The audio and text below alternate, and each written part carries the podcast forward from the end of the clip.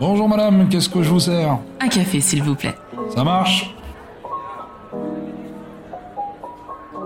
Cindy rend les chiffres sexy. Elle a surtout le pouvoir de transformer des principes complexes en actions simples et efficaces. Aujourd'hui, dans cette capsule, nous allons parler de gestion des finances. On nous vend énormément de formations, de mastermind et j'en passe pour faire des résultats minimum 6 chiffres, mais si on ne sait pas comment gérer son argent, à quoi ça sert? Saviez-vous que beaucoup de personnes ayant gagné au loto ou à la loterie avaient très rapidement perdu toute leur fortune? Pourquoi? Parce qu'on ne nous apprend pas à gérer notre argent. Alors avec Cindy, nous allons vous donner quelques astuces pour éviter les erreurs que font la majeure partie des personnes. Tu as envie de changer le monde mais tu ne sais pas comment y arriver? Je suis Tia Brown Sugar, une touche à tout qui pense que les gens qui brillent n'éteignent pas les autres. Et autour d'une tasse de café, je t'emmène découvrir ces étoiles.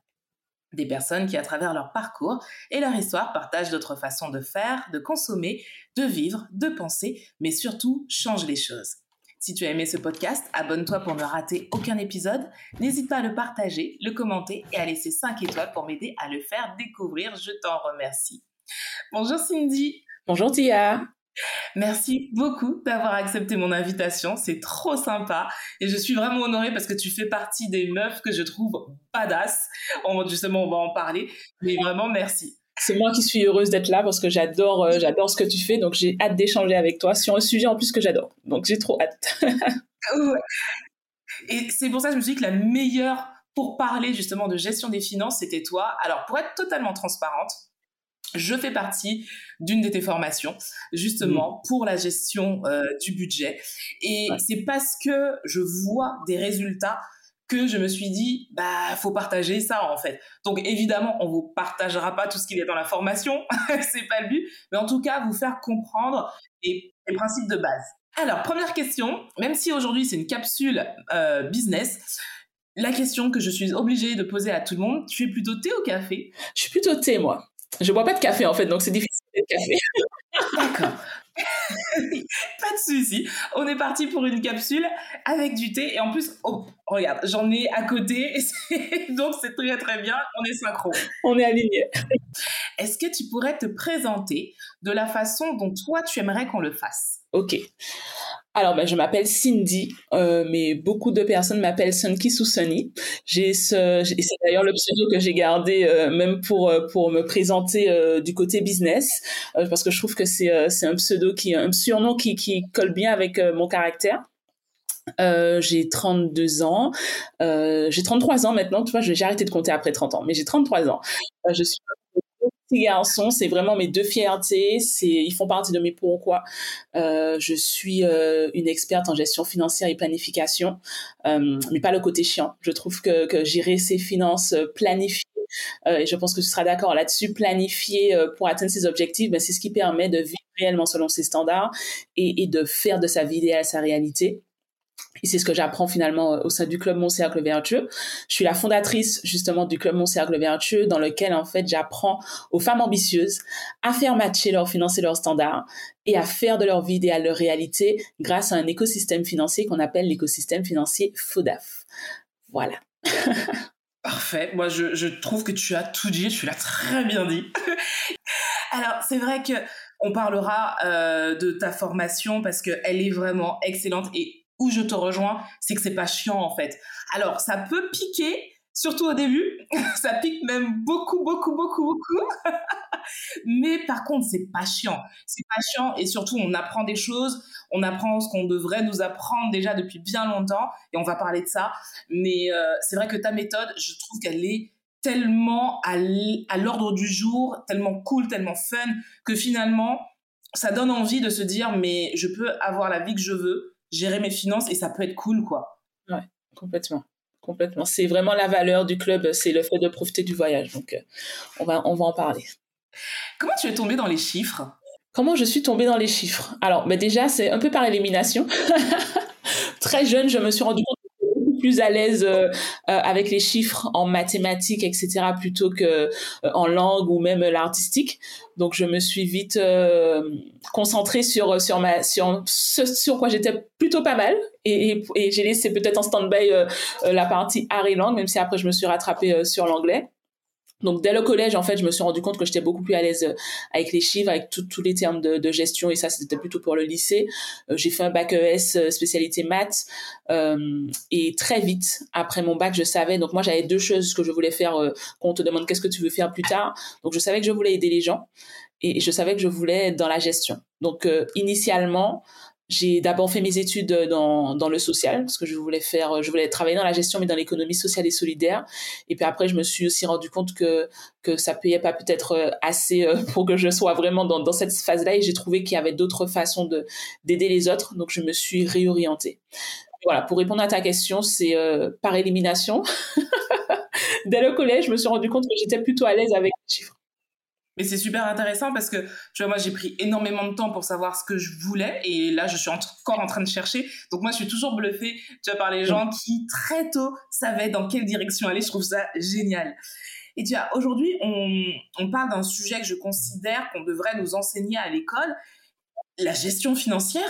Est-ce que toi, tu es d'accord avec moi? Est-ce que tu penses que c'est quelque chose qu'on devrait enseigner dès le plus jeune âge ou est-ce qu'il faut attendre une certaine maturité pour euh, l'enseigner? Alors non, je suis complètement en phase avec euh, avec ce que tu dis. Pour moi, tu sais, c'est pas tellement la gestion financière comme on pourrait l'entendre avec les analyses, etc., mais plutôt ben, comment utiliser cette ressource qu'est l'argent pour atteindre ses objectifs ou vivre selon euh, selon ses propres standards euh, ou simplement pour apprendre à, gérer et, et et assumer ses responsabilités en tant que en tant que citoyen. Donc bien sûr, on va pas l'apprendre de la même façon que qu'on l'apprendrait à un adulte, on va pas l'apprendre à un enfant de la même façon qu'on l'apprendrait à un adulte, mais je pense que dès le plus jeune âge, ne serait-ce qu'en parler, du prix de vente, de dire ben, le budget pour partir en vacances, on va le préparer en amont et pourquoi.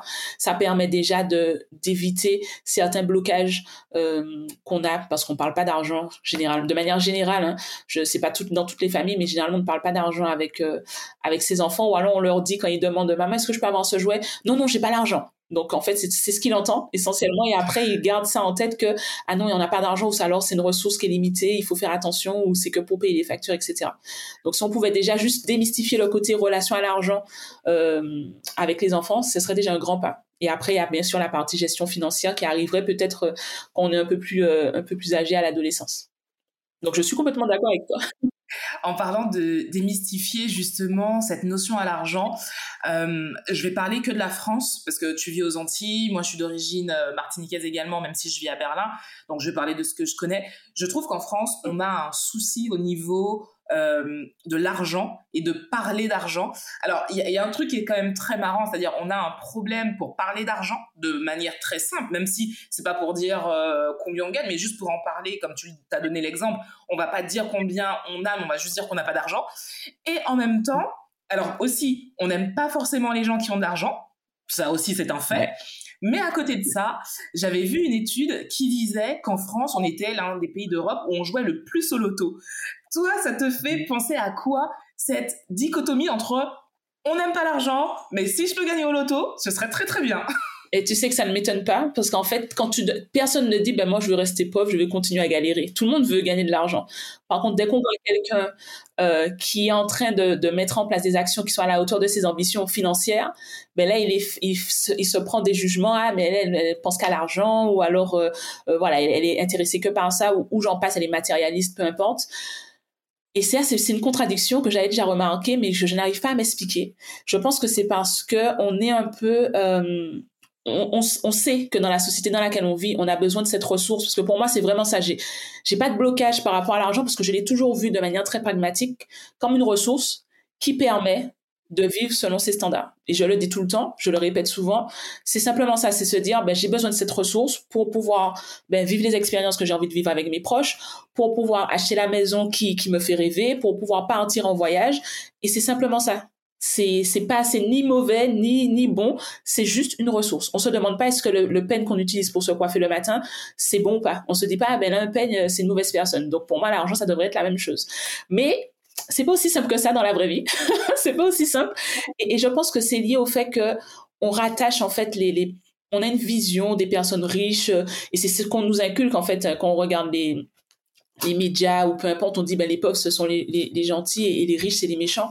Et, en, fait, on a envie d'avoir de l'argent par rapport à nos propres ambitions, mais en même temps, on n'a pas envie d'avoir cette image de la personne qui a de l'argent. Donc c'est pour ça qu'on a tendance à, à, à, ne pas dire combien on gagne ou au contraire se dire ben on va en faire plus que ce qu'on a réellement pour pouvoir appartenir à, un certain euh, à une certaine catégorie de, de, la population etc donc c'est c'est quelque chose qui euh, je n'ai pas la réponse à cette question mais je l'ai constaté aussi qu'il y avait vraiment une une opposition entre ce qu'on veut réellement qu'on se parle à soi-même et le jugement qu'on peut porter aux personnes qui ont ce qu'on veut finalement, c'est-à-dire euh, les ressources financières et autres pour vivre selon leurs véritables standards. Ouais, totalement d'accord. Et pour rebondir sur ce que tu disais sur euh, cette, euh, cette idée que l'on a que les gens qui justement n'ont pas d'argent, ce sont les gentils et ceux qui ont de l'argent, ce sont les méchants.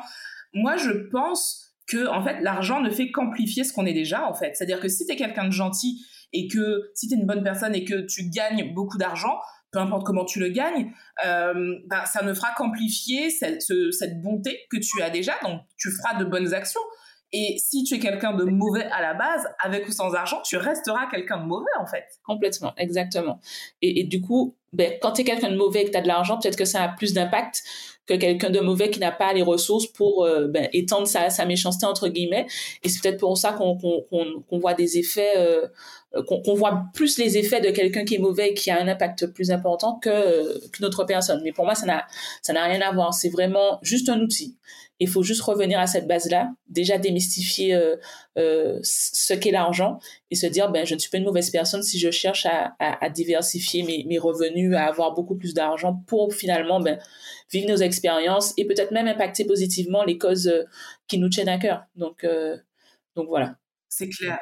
Il y a une chose qui m'a marqué dans ta formation, c'est qu'il y a une grosse partie sur le mindset. Et honnêtement, alors je, aujourd'hui, dans, dans, toutes les formations, il y a une petite partie mindset. J'ai fait une formation IMO, il y a aussi une petite partie mindset, mais c'est tellement minime. C'est-à-dire que le module mindset dans, la, dans la formation IMO, honnêtement, c'est une vidéo de 7 minutes, tu vois. Donc, alors que toi, c'est vraiment un très gros module et on, tu en parles souvent. Pourquoi c'est important pour toi de mettre l'accent sur le mindset alors que tu parles des finances? Pour moi, parce que déjà, dans mon programme, dans le club Mon Cercle Vertueux, on ne vient pas simplement apprendre à gérer ses finances. Comme j'aime dire, la méthode et les outils ne suffisent pas. L'idée du club, c'est se dire, je suis en phase, je sais clairement ce que je veux pour ma vie. Donc, je design, hein, tu, tu, tu l'as fait, donc tu sais, c'est je design réellement ma vision de vie idéale.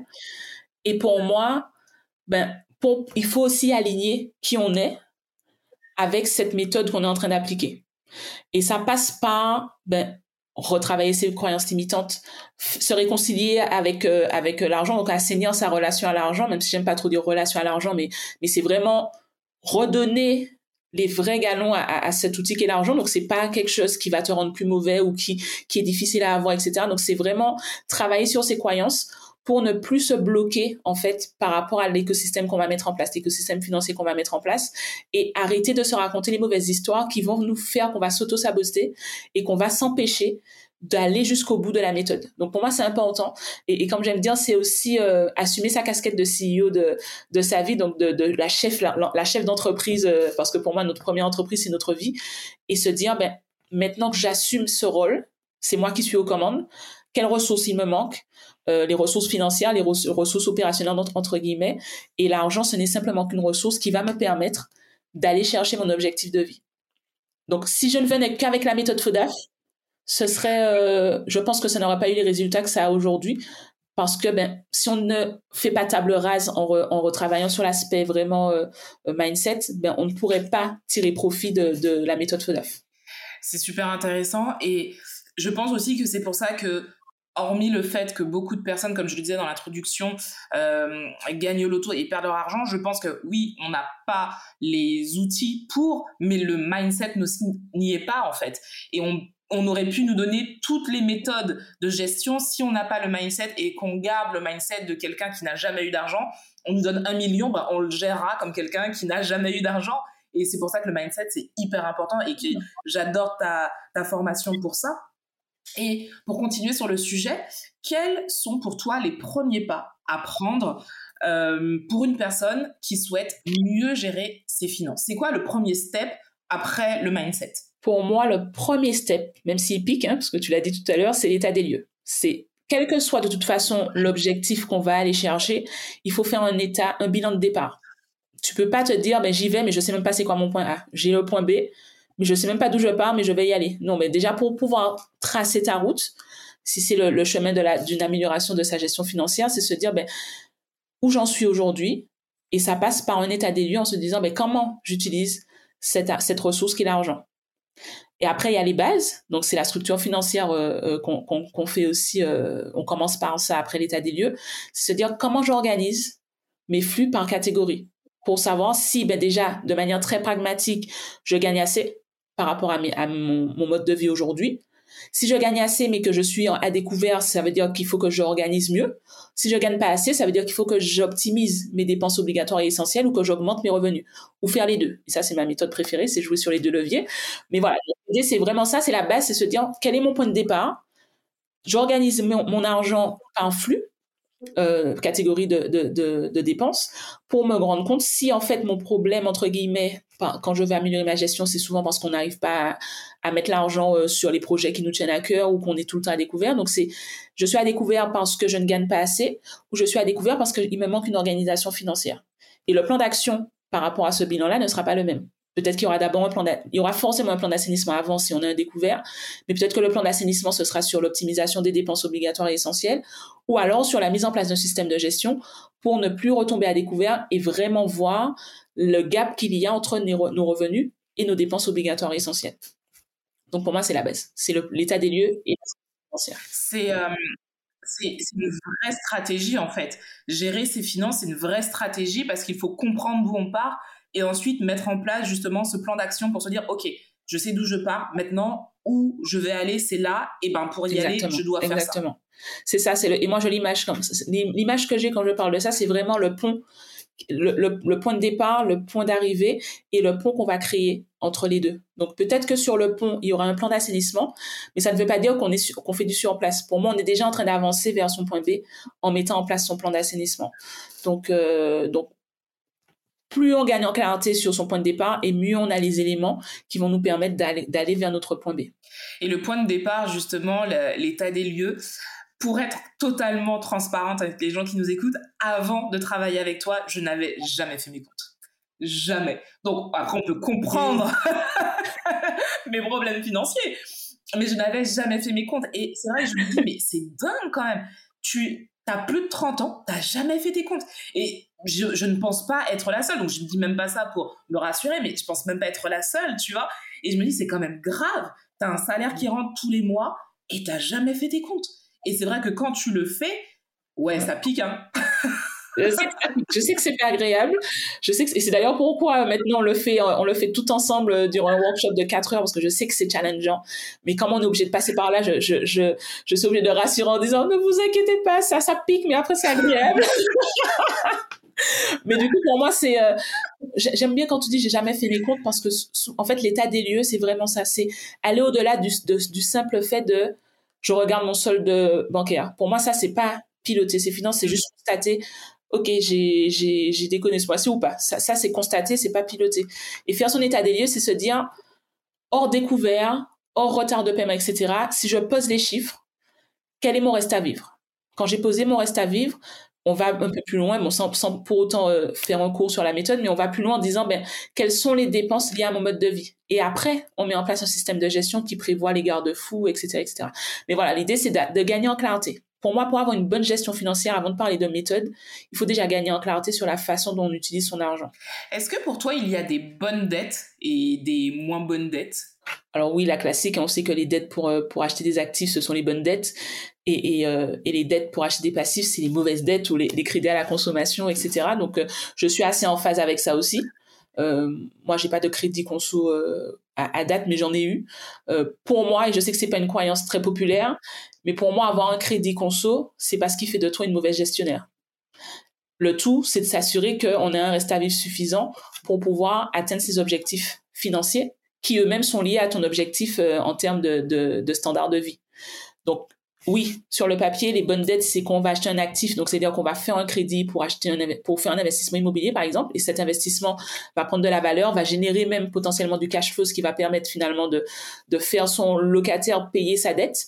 Et après, on a les dettes qui sont euh, les dettes à la consommation. Donc, on va, on va faire un crédit pour, euh, pour euh, le grand classique acheter une voiture, effectivement, qu'on pose des chiffres, mais on perd de l'argent parce que donc on achète une voiture neuve, dès qu'on la sort du concessionnaire, elle perd 30% de sa valeur. Donc à partir de là, mathématiquement parlant, c'est pas une, bonne opération. Maintenant, si tu fais un crédit euh, auto, mais que derrière tu as une bonne gestion financière et que tu sais que cette mensualité ne va pas t'empêcher d'alimenter ta machine à revenu passif, par exemple, ou de continuer tes investissements locatifs, est-ce que c'est une mauvaise dette? C'est une dette que tu as fait en conscience. Donc à partir de là, c'est quand même pour moi quelque chose à nuancer, mais je n'encourage pas évidemment parce que moi-même je n'ai pas de dette, donc je n'encourage pas à, aller faire des dettes. Le vrai problème c'est pas tellement la dette, c'est le fait de se dire, ben, comme c'est le grand classique, euh, euh, maintenant que je travaille, je vais faire un crédit euh, de 30 000 euros pour aller m'acheter ma superbe voiture, mais derrière t'as rien qui est mis en place, t'as pas d'écosystème financier, ça c'est pas un bon move. Voilà. mais tu vois, alors il y a ça parce que forcément il y a la voiture qui vient à l'esprit, mais il y a une mode que, qui est apparue il y a quelques années déjà, mais que je vois de plus en plus et je pense un peu plus depuis la crise parce que ben, le pouvoir d'achat a diminué. Mhm. Toutes les boutiques, maintenant, tu peux payer en 3, 4 fois. Et ça, c'est pour des vêtements, c'est pour du make-up, c'est pour des chaussures, des choses comme ça. Donc, je pense que beaucoup de personnes utilisent ce principe-là. Mhm. Toi, t'en penses quoi? Payer en 3, 4 fois pour, par exemple, un vêtement et faire ça régulièrement Alors, moi, je suis d'avis qu'il faudrait être sa propre banque. Et pour moi, pour être sa propre banque, il faut mettre en place euh, des garde-fous. Il faut prévoir, par exemple, je te donne un exemple. Je vais jamais incriminer quelqu'un qui aime le shopping. De toute façon, je n'aime pas, euh, pour moi, un, bon euh, quelqu'un. Alors, je n'aime pas m'appeler coach, mais quelqu'un qui t'accompagne à améliorer ta gestion financière, pour moi, ne devrait pas avoir de jugement sur la façon dont tu répartis euh, tes charges avec ton compagnon, par exemple. Pour moi, ça, c'est quelque chose que je ne ferai jamais. Je vais te donner une stratégie en te disant, ben, vaut mieux le faire en, en pourcentage de des charges globales, mais je vais jamais te dire, ah, vous faites du 50-50 c'est pas top pour toi. Non, je vais jamais dire ça. Je vais juste lui dire, tu poses des chiffres, et si tu es en phase et aligné avec le résultat, maintenant que tu connais tes chiffres, si ça te va, on part là-dessus. Si elle me dit, ben moi je préfère prendre euh, en proportion ou bien faire 50-50 même si je gagne moins, je vais vais pas la juger là-dessus. C'est pas là, pas là mon rôle. Mon rôle, c'est de dire, on met en place un système de gestion qui nous sécurise financièrement et qui nous permet aussi d'aller chercher nos objectifs financiers et nos objectifs de vie. Maintenant, pour revenir à ta question, euh, ben, du coup, pour moi, tant qu'on a un bon système de gestion, en tout cas qu'on met en place un système de gestion FODAF, on n'a plus besoin de payer en, trois, 3-4 fois. Le vrai piège, et c'est ce que je disais aussi avec le, le, crédit, euh, le crédit conso ou le crédit auto, le vrai piège, c'est de payer en 3-4 fois parce qu'on de, de, n'arrive pas à gérer nos finances. Tu vois, c'est une conséquence d'une mauvaise gestion. Et là, c'est un red flag. C'est se dire, mais je paye en trois, quatre fois parce que je n'ai pas la capacité. Donc, il faut que je revoie finalement et que je revienne à la base où je fais mon état des lieux et je fais le point sur ma capacité, en fait, euh, ben, à aller faire du shopping ou pas. Donc, c'est plus en ce, tu vois, je préfère nuancer ce point-là et, et pour moi, c'est pas une chose de payer en trois, quatre fois parce que qu'on n'arrive pas à gérer. Il faut d'abord revenir à la cause de ce paiement en trois, quatre fois et c'est le manque de gestion financière. Donc, généralement, dès qu'on part de ce principe-là, donc au lieu de s'auto-flageller en disant ah non je suis une mauvaise gestionnaire, je paye en trois quatre fois, etc. C'est se dire ok, je fais un, arrêt sur image, je vois comment je peux organiser, j'assainis ma situation, et après, en tout cas si on met en place un vrai système de gestion, généralement on n'a même pas besoin de payer en trois quatre fois. Et, et, ça me fait penser à une débaquiste qui le disait justement qu'on était en live sur Instagram que ben, elle a été chercher sa paire de lunettes là où d'habitude elle fait un paiement plusieurs fois. Maintenant que son système est rodé, elle a dit non j'ai l'argent. Et, on lui a dit, mais vous pouvez payer trois, quatre fois, c'est sans frais. Ah non, mais j'ai le cash, donc euh, c'est bon. Et en, et en fait, c'est ça. Et c'est pas tellement payant trois, quatre fois, c'est se dire, ben maintenant, grâce à mon organisation financière, je suis en capacité d'assumer mes envies de shopping et de ne plus payer en trois, quatre fois. Et je pense que derrière ça, moi, ce qui me motive, tu vois, à, à vraiment mettre en place ta méthode, c'est la charge mentale que je n'aurais plus. Tu vois, cette charge mentale de à chaque fois me dire mince comment j'ai besoin de ça hormis le je veux ça pour me faire plaisir mais des fois j'ai besoin de ça. Et financièrement je sais que je suis dans le rouge donc comment faire? Et je me dis que arriver à gérer sa ses finances c'est s'enlever cette charge mentale. C'est de se dire comme tu dis non c'est bon je gère derrière donc je peux je peux. Exactement exactement. Et c'est pour ça que pour moi euh, le système de gestion qu'on met en place il prévoit plusieurs garde-fous plusieurs matelas de sécurité au-delà de l'épargne imprévue euh, très populaire parce que ça permet de faire face aux imprévus de la vie qui sont qui sont propres à chacun. Donc, euh, on a tous des imprévus, pas les mêmes, mais on, on, sait tous qu'il y a des imprévus qui arrivent. Euh, si on fait le bilan de l'année, on, on, a tous des imprévus qui sont arrivés. Donc, en mettant en place un système de gestion qui prévoit de quoi faire face à ces imprévus-là, mais ça permet de se dire, ben, on gagne encore une fois en sérénité. Et, et du coup, euh, je te rejoins là-dessus. Et c'est vraiment ça le cœur du. Et c'est aussi pour moi la notion de profiter du voyage, c'est se dire qu'on est vraiment sécurisé. On n'a pas simplement un budget, on a vraiment un vrai système qui prévoit de quoi faire face euh, aux imprévus. En parlant d'imprévus, justement, pour toi, combien il faudrait euh, mettre de côté pour pallier justement aux imprévus de manière générale? Alors, j'ai pas de réponse toute faite par rapport à cette question-là, parce que ça va dépendre de ta situation. Quelqu'un qui est propriétaire de plusieurs biens immobiliers n'aura pas le même montant d'épargne imprévu que quelqu'un qui est locataire, qui n'a pas d'enfant et qui, qui a un CDI tu vois. Donc en fait, et, d'ailleurs, je, ne sais pas si tu t'en souviens, mais dans le, dans le club, avant de donner un montant idéal, on répond à un questionnaire où on va vraiment faire le point sur sa situation. Est-ce qu'on est parent? Est-ce qu'on a des crédits? Est-ce qu'on a euh, voilà Il y a plusieurs questions qui permettent de se dire ben combien. Et après, on, parle en, en, termes de charges obligatoires et essentielles. On va mettre soit trois mois au minimum de charges obligatoires et essentielles de côté, soit ça peut aller jusqu'à six mois. Donc, pour te donner une tranche, ce serait entre trois et six mois de dépenses obligatoires et essentielles. Donc, dépenses obligatoires essentielles, c'est quoi pour, pour euh, peut-être qu'on va se poser la question, c'est ce sont les dépenses obligatoires, donc les dépenses fixes, le loyer, euh, les crédits à rembourser, euh, les assurances, les abonnements, etc. On a les dépenses variables essentielles, les courses, les frais de santé, l'essence, les dépenses kids, donc toutes les dépenses frais de scolarité, etc., etc. Et les plans d'épargne, qui pour moi font partie de nos dépenses, même si ce ne sont pas des dépenses, mais ça permet si on fait les choses bien, ça permet d'aller chercher un objectif, un projet de vie. Donc pour moi, il est essentiel de pouvoir faire face à ces, de pouvoir assumer ces plans d'épargne. Donc on fait la somme de ces catégories et pour moi après, en fonction de cette situation, on mettra trois mois de cette somme de côté ou six mois selon sa situation. Est-ce que toi tu fais une différence entre l'épargne et euh, investir son argent? Est-ce que pour toi c'est lié ou est-ce que non c'est différent? Alors pour moi l'épargne, alors il y a deux choses. Il y a la machine à revenu passif dans la méthode FEDAF, donc c'est l'investissement dans, dans, un compte titre ordinaire, mais la stratégie qu'on a choisie euh, dans le club, c'est les actions à dividendes. Donc on a cet investissement qui va nous permettre finalement d'avoir à moyen long terme des revenus passifs, en plus de la plus-value, mais nous, on n'est vraiment pas là pour la plus-value, on est vraiment là pour le cash flow que va dégager nos investissements dans les actions à dividendes. Donc ça, c'est de l'investissement pur pour faire travailler son argent. Donc à la rigueur, le capital, on va même pas le récupérer parce qu'il nous permet de générer du cash. Après, il y a les épargnes qui sont là, comme l'épargne prévue, qui sont là pour nous sécuriser. Donc on a l'épargne prévue, on a d'autres matelas de trésorerie euh, pour les différentes catégories de, de, dépenses dans la méthode FEDAF. Et ensuite, on a les épargnes qui sont liées à nos projets de vie. Donc on a des épargnes, on a des projets à court terme, à moyen et à long terme. Selon l'objectif et le, comment on dit ça? L'objectif en termes de temps. Donc, si c'est un, à, long terme ou à, moyen terme, on va choisir un placement. Si c'est un objectif à long terme, on va plutôt le mettre sur une, dans une enveloppe qui va permettre de, de générer plus. Donc, on va l'investir en bourse, soit via une assurance vie, soit via un PEA. Mais le, la réalité, c'est que c'est investi en bourse. Et ça va permettre de faire travailler cet argent-là pendant le laps de temps où on fait, on met en place notre plan d'épargne. Parce que l'objectif qu'on veut atteindre et le projet qu'on veut réaliser par rapport à ce plan d'épargne, il est à long terme. Donc, on sait que quand on investit dans une assurance vie, la rémunération est plus intéressante qu'un livret.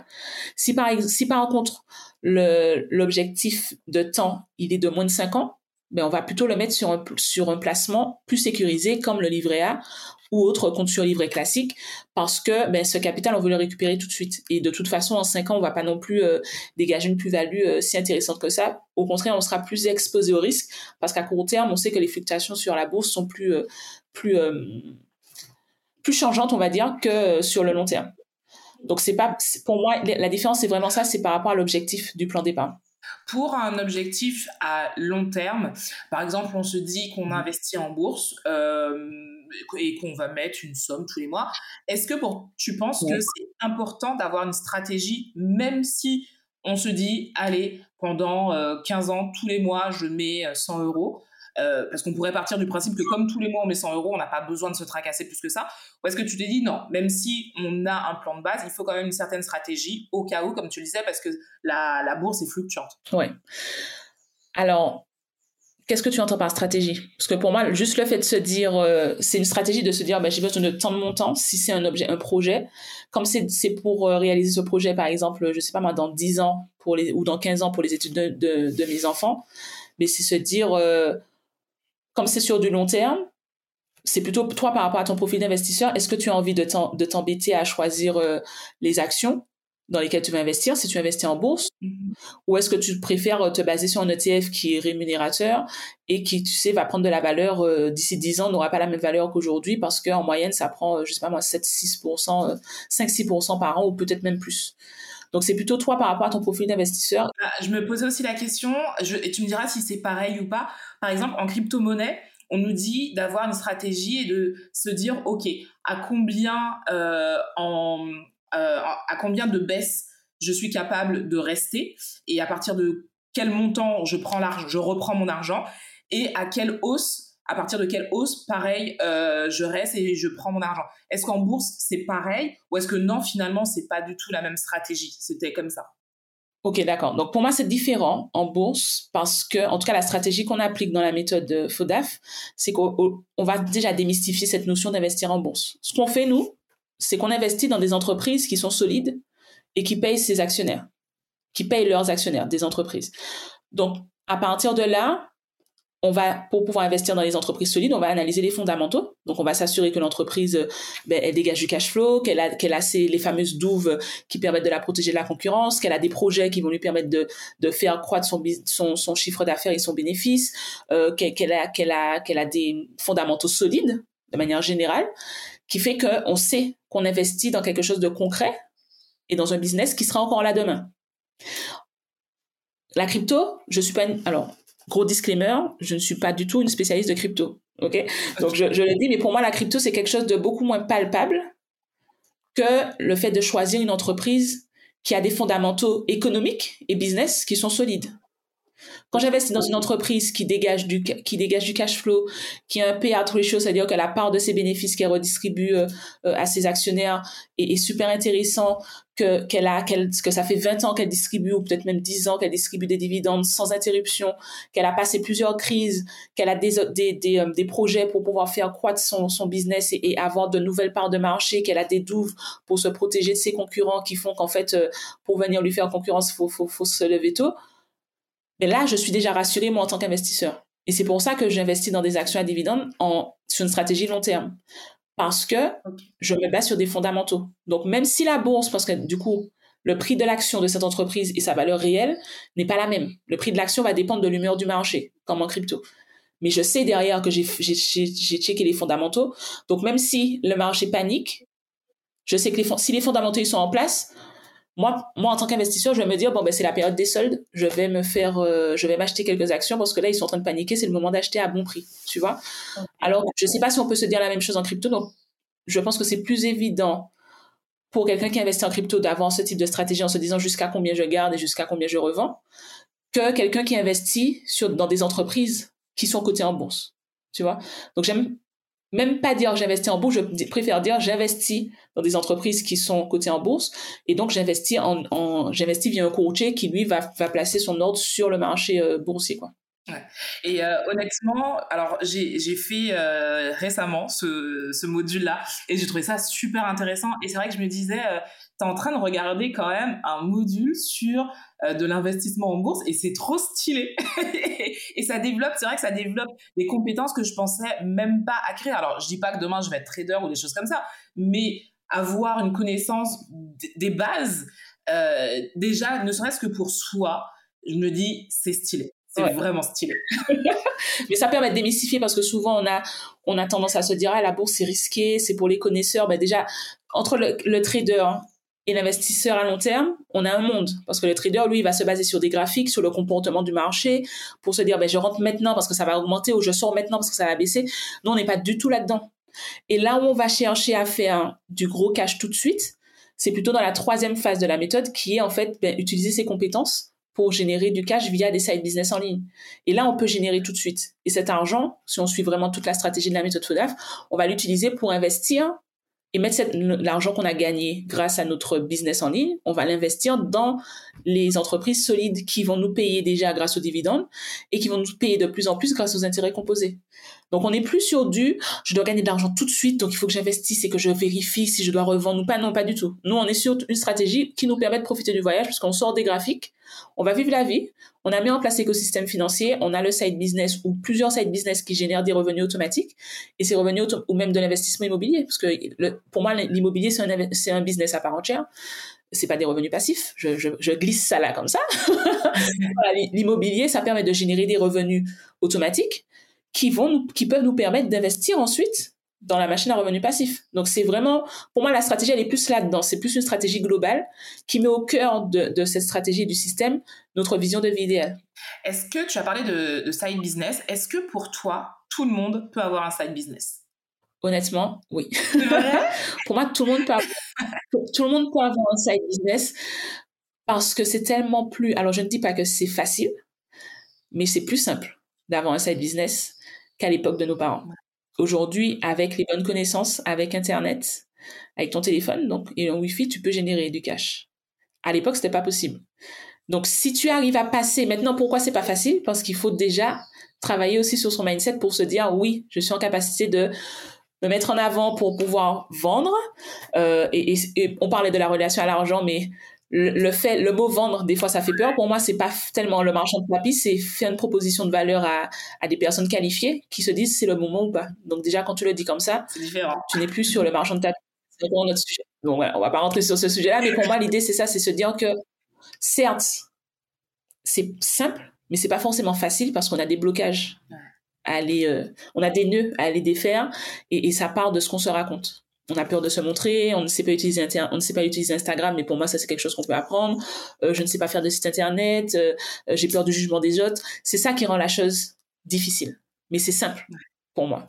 Et, donc j'ai dit oui pour trancher, mais c'est oui et non. Oui c'est simple, mais non pas pour tout le monde parce qu'il y en a qui vont pas faire ce travail sur le mindset qui leur permettrait pour autant d'aller générer euh, du cash avec un side business. Et quand je parle de cash, c'est même pas 10 000 euros par mois.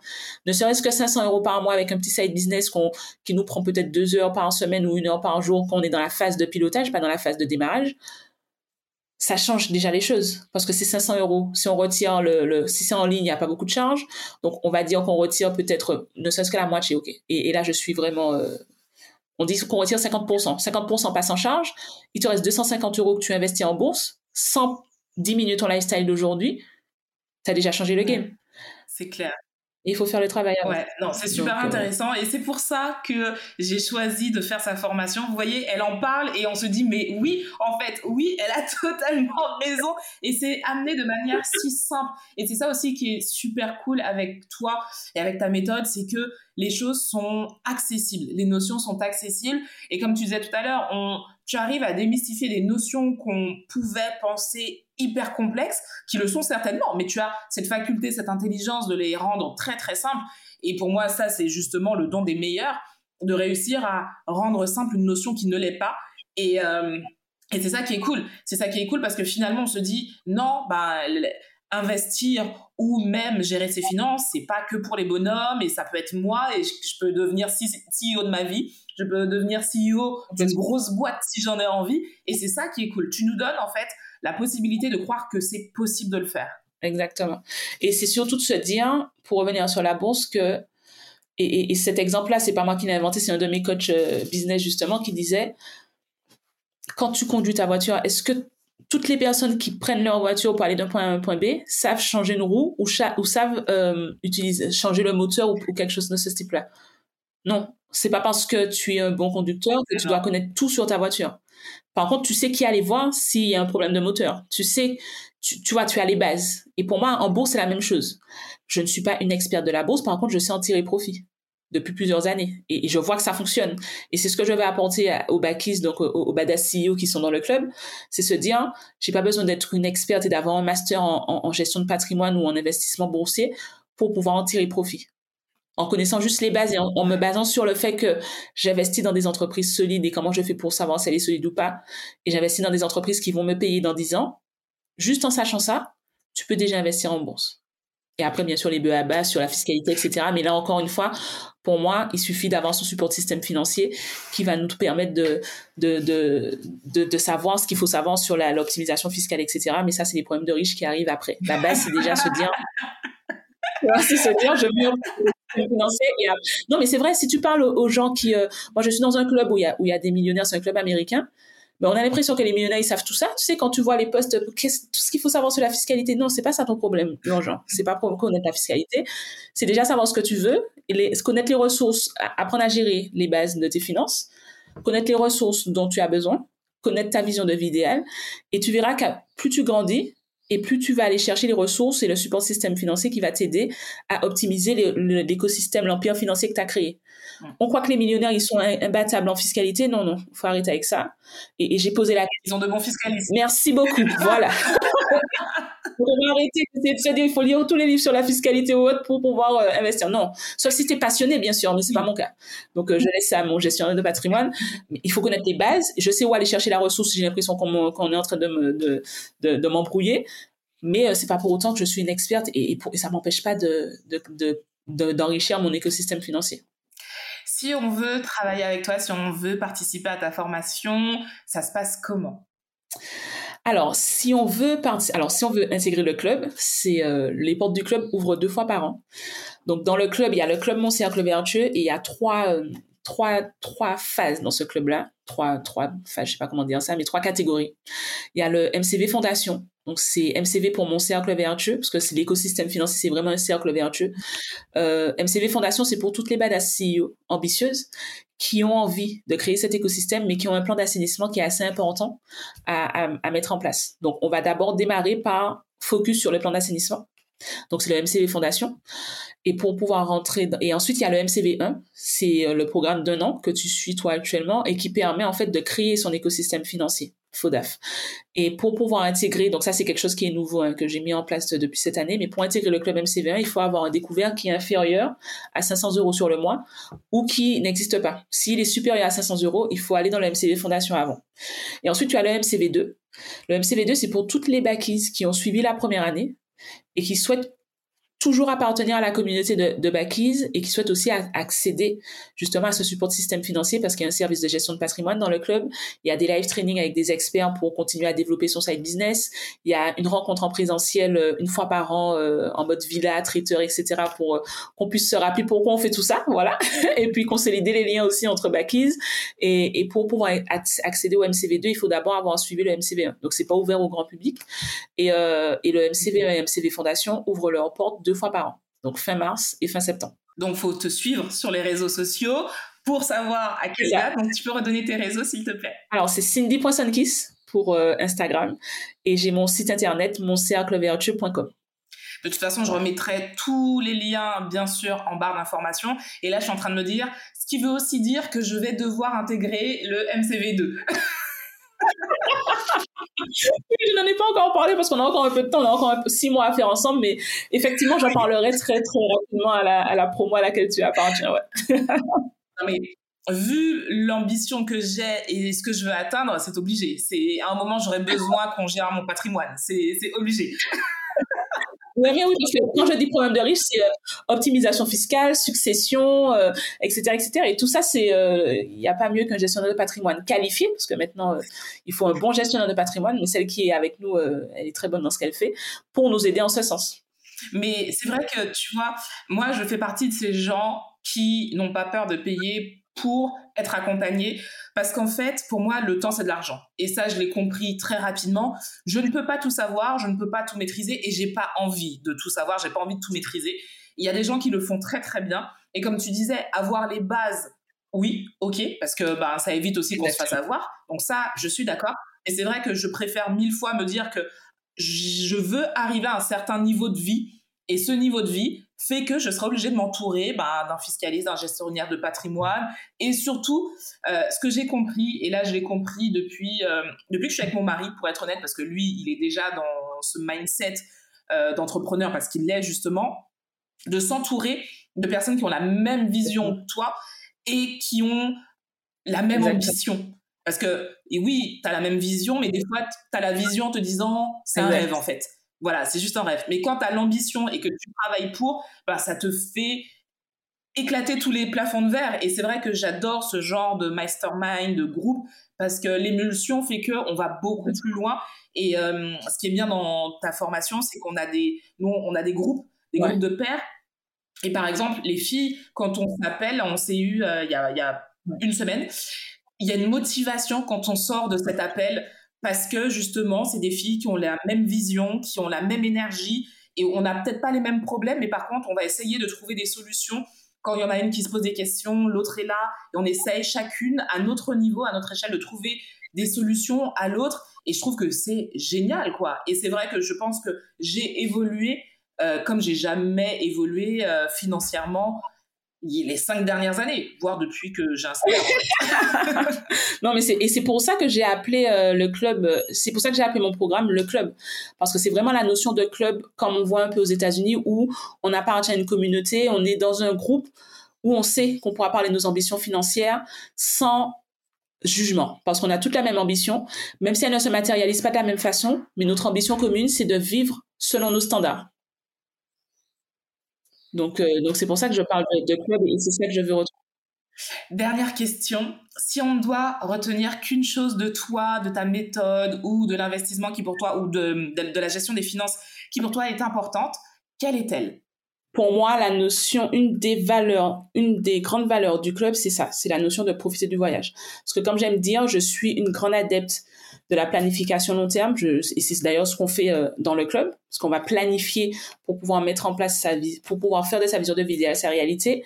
Mais ce que je dis aussi, c'est qu'on ne sait pas de quoi demain est fait. Donc oui, on va on va mettre en place des choses pour pouvoir atteindre ses objectifs de vie, mais on va aussi profiter du voyage parce que ben, comme on ne sait pas cette ressource temps, on ne peut pas la récupérer d'une part, et on ne sait pas de combien on dispose de temps. Donc il faut aussi se dire que même si demain je m'en vais, même si c'est pas un sujet qui, est super joyeux, mais je sais que j'ai profité. Donc certes, j'ai mis en place des choses et je vais pouvoir le léguer euh, aux générations qui arrivent après, mais j'ai aussi profité de la vie. Et j'ai pas passé euh, cinq ans sans sortir, sans rien faire, sans en, en, voyant mes standards à la baisse pour espérer d'ici cinq ans euh, avoir des revenus passifs ou que sais-je. Non, pour moi, la notion, on peut faire les deux en parallèle. Et ça, c'est quelque chose qui est très important et qui est au centre de la stratégie qu'on met en place dans, le club. Donc, s'il y a une chose qu'on devrait retenir, c'est ça. C'est, on peut construire son empire financier, mais on peut aussi profiter du voyage. Merci beaucoup, Cindy, de nous avoir accordé ton temps pour cette capsule business. Je pense qu'elle va aider énormément de personnes et vraiment, si vous avez envie de vivre la vie de vos rêves, et peu importe ce que c'est, euh, ça peut être construire un business, mais ça peut être tout simplement profiter de vos proches et voyager avec eux, acheter votre maison, peu importe. Vraiment, je vous conseille euh, le cercle vertueux de Cindy parce que moi, il a changé mon mindset, il a aussi changé la façon dont je voyais mes finances et euh, donc je vous le conseille. Voilà, tout simplement. Et euh, merci encore Cindy du fond du cœur. Merci à toi pour ce moment, il était au top, mais je n'avais pas de doute là-dessus. Donc merci beaucoup pour, euh, pour tes mots, qui me touchent énormément aussi. Merci, je fais de très très gros bisous comme d'habitude. Et ma phrase euh, pour terminer, vous la connaissez par cœur maintenant, prenez soin de vous, prenez soin des gens que vous aimez et à la semaine prochaine.